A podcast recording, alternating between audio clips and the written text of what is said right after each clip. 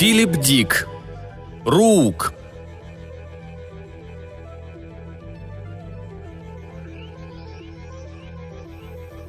«Рук!» — сказал пес. Он стоял у забора, положив лапы на верхнюю планку и осматривался. Через открытую калитку во двор вбежал Рук. Утреннее солнце не успело еще толком подняться. Воздух оставался серым и стылым, а стены дома влажными от покрывшей их за ночь росы. Осматриваясь, пес слегка приоткрыл пасть, когти больших черных лап крепко вцепились в деревянный брусок. Рук остановился сразу за калиткой и начал глядеть во двор – это был маленький Рук, белесый и тощий на тоненьких шатких ножках. Рук посмотрел на пса и несколько раз моргнул. Пес оскалил зубы. «Рук!» – сказал он снова. Звук раскатился и заглох в тишине окутанного утренним полумраком двора. И ничто вокруг не пошевелилось. Тогда пес скинул лапы на землю, пересек двор и сел на нижнюю ступеньку крыльца, продолжая осторожно наблюдать за Руугом. Рууг взглянул на пса, а затем растянул свою шею – Прямо над головой Рууга находилось одно из окон дома. Рук понюхал окно. Пес молнией метнулся через двор и ударился о забор. Калитка вздрогнула и затрещала. Рук уже уходил. Он торопливо семенил по тропинке, быстро, забавно перебирая ножками. Пес лег на землю, боком привалился к доскам калитки. Он тяжело дышал. Длинный красный язык свесился из пасти. Он смотрел, как уходит Руук – Пес лежал молча, не закрывая черных блестящих глаз. Наступил день. Небо немного посветлело, в зябком утреннем воздухе со всех сторон доносились звуки. Люди просыпались и вставали. За опущенными шторами вспыхивали лампы. Открылось окно. Пес не шевелился. Он наблюдал за тропинкой. На кухне миссис Кардосси залила кофейник кипятком.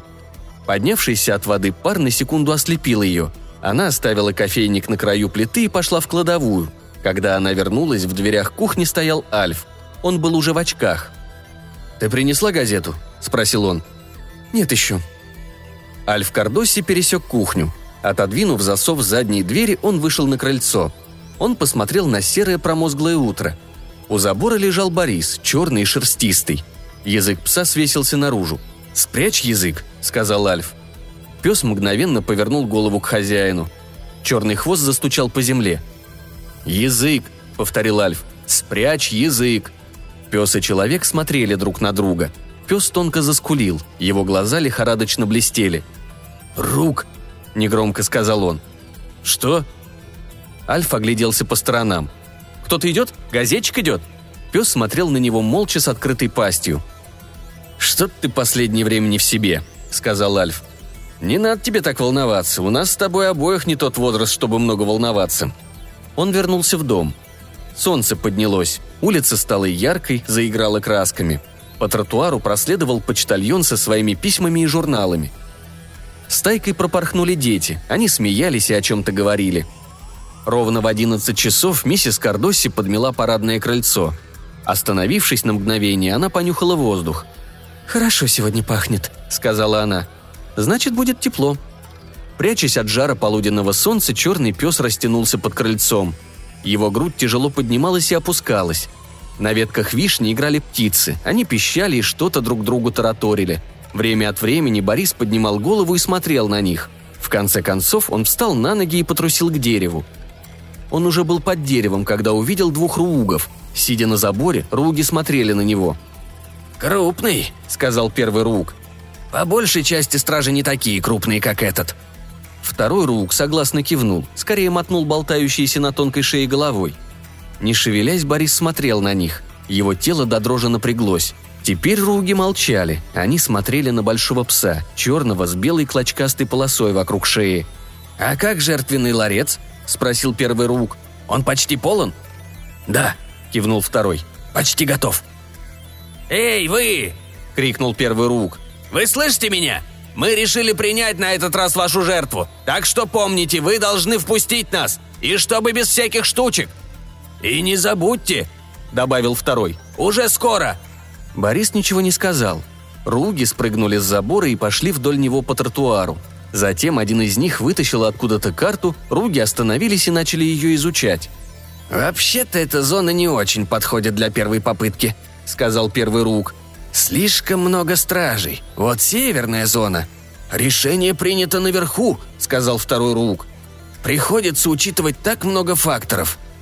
«Я понимаю». Они дружно посмотрели на Бориса и отодвинулись от забора. Остаток разговора пес не слышал. В конце концов, Руги убрали свою карту и ушли. Тогда Борис подошел к забору и понюхал его. От досок шел гнилой тошнотворный запах ругов. Шерсть на спине пса встала дыбом. Когда вечером Альф Кардосси вернулся домой, Пес стоял у калитки и глядел на улицу.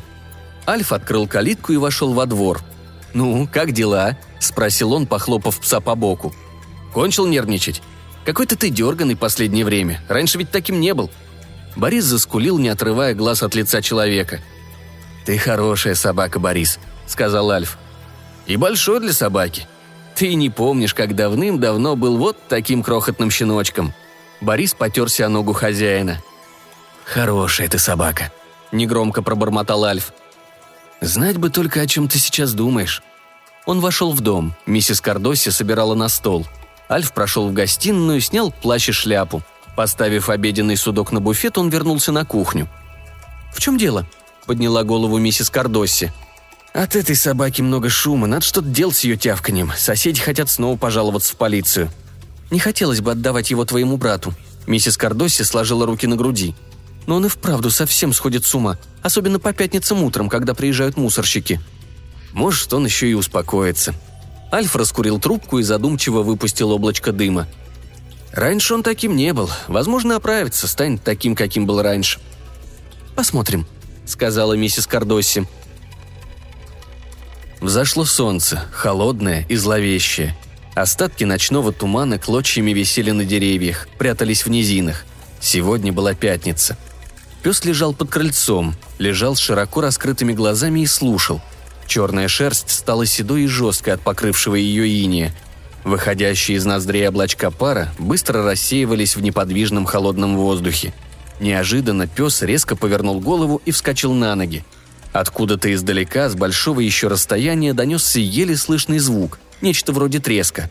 «Рук!» — крикнул Борис и огляделся. Он торопливо подбежал к калитке и поднялся на задние лапы, положив передние на верхний край забора. Звук донесся снова, на этот раз громче, ближе. Хрустящий лязгающий звук, словно катилось что-то тяжелое, словно открывалась огромная дверь. «Рук!» — крикнул Борис. Повернув голову назад и вверх, он озабоченно посмотрел на темные провалы окон. Ничто не шелохнулось. И вот показались руги, Лязгая, трещая, дребезжа, они и их грузовик двигались вдоль улицы, переваливались по неровной булыжной мостовой. «Рук!» – крикнул Борис и подпрыгнул. Глаза его пылали. Потом он немного успокоился. Он опустился на землю и начал слушать. И ждать. А там, на улице, напротив дома, Руги остановили свой грузовик. Было слышно, как они открывают дверцы и выбираются на тротуар. Пес начал кругами бегать по двору.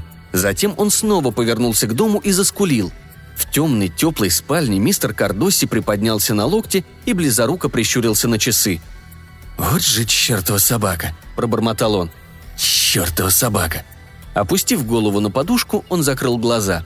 Теперь Рууги двигались по тропинке к дому. Первый из Руугов толкнул калитку, и она распахнулась.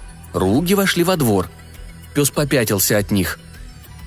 «Рук! Рук!» – крикнул он – Жуткая кислая вонь ругов заполнила ноздри пса, и он отвернулся. «Жертвенный ларец», — сказал первый рук. «Он уже полон, я думаю». Рук улыбнулся яростно напрягшемуся псу. «Очень любезно с вашей стороны», — сказал он. Руги подошли к металлическому баку. Один из них открыл его. «Рук! Рук!» Снова крикнул Борис и вжался в нижнюю ступеньку крыльца. Он трясся от ужаса. Оруги поднимали большой металлический бак, опрокидывали его. Содержимое бака посыпалось на землю, и руги начали сгребать туго набитые бумажные пакеты. Многие пакеты лопнули, и руги подхватили высыпающиеся из них огрызки хлеба, апельсиновую кожуру яичную скорлупу. Один из ругов засунул яичную скорлупу себе в рот. Его зубы начали с хрустом ее перемалывать. «Рук!» — крикнул Борис без всякой надежды, скорее сам себе — Руги почти покончили со своей работой, почти собрали пожертвования. Остановившись на мгновение, они посмотрели на Бориса. А потом молча, медленно Руги подняли глаза вверх. Их взгляды скользнули по штукатурке стены, словно притягиваемые окном с плотно задернутой коричневой шторой. «Рук!» – во весь голос крикнул Борис и двинулся в их направлении, неуверенно пританцовывая от ярости и ужаса. Очень неохотно Руги отвернулись от окна. Они ушли, прикрыв за собой калитку. «Вы посмотрите на него!» – презрительно сказал последний Рук, подтянув на плече свой угол одеяла. Борис просунул голову между планками забора, почти вылез наружу. Он открывал и захлопывал пасть, громко клацая зубами. Самый крупный из ругов яростно замахал руками, и Борис отступил. Пес пристроился на нижней ступеньке крыльца. Огромная пасть так и осталась открытой. Где-то в самой глубине его тела родился ужасный страдальческий вой, стон тоски и отчаяния. «Пошли!» — сказал другой рук тому, который задержался у забора. Они пошли по тропинке. «Ну что ж, вся эта зона хорошо очищена, если не считать небольших участков вокруг стражей», — сказал самый рослый из руугов. «И я буду крайне рад, когда будет покончено с этим конкретным стражем. Он причиняет нам очень много беспокойства». «Куда ты спешишь?» — сказал один из ругов и ухмыльнулся. «Наш грузовик и так уже достаточно наполнен. Оставим что-нибудь и на следующую неделю». Руги дружно засмеялись. Они двинулись дальше, унося пожертвования в грязном тяжелом провисшем одеяле –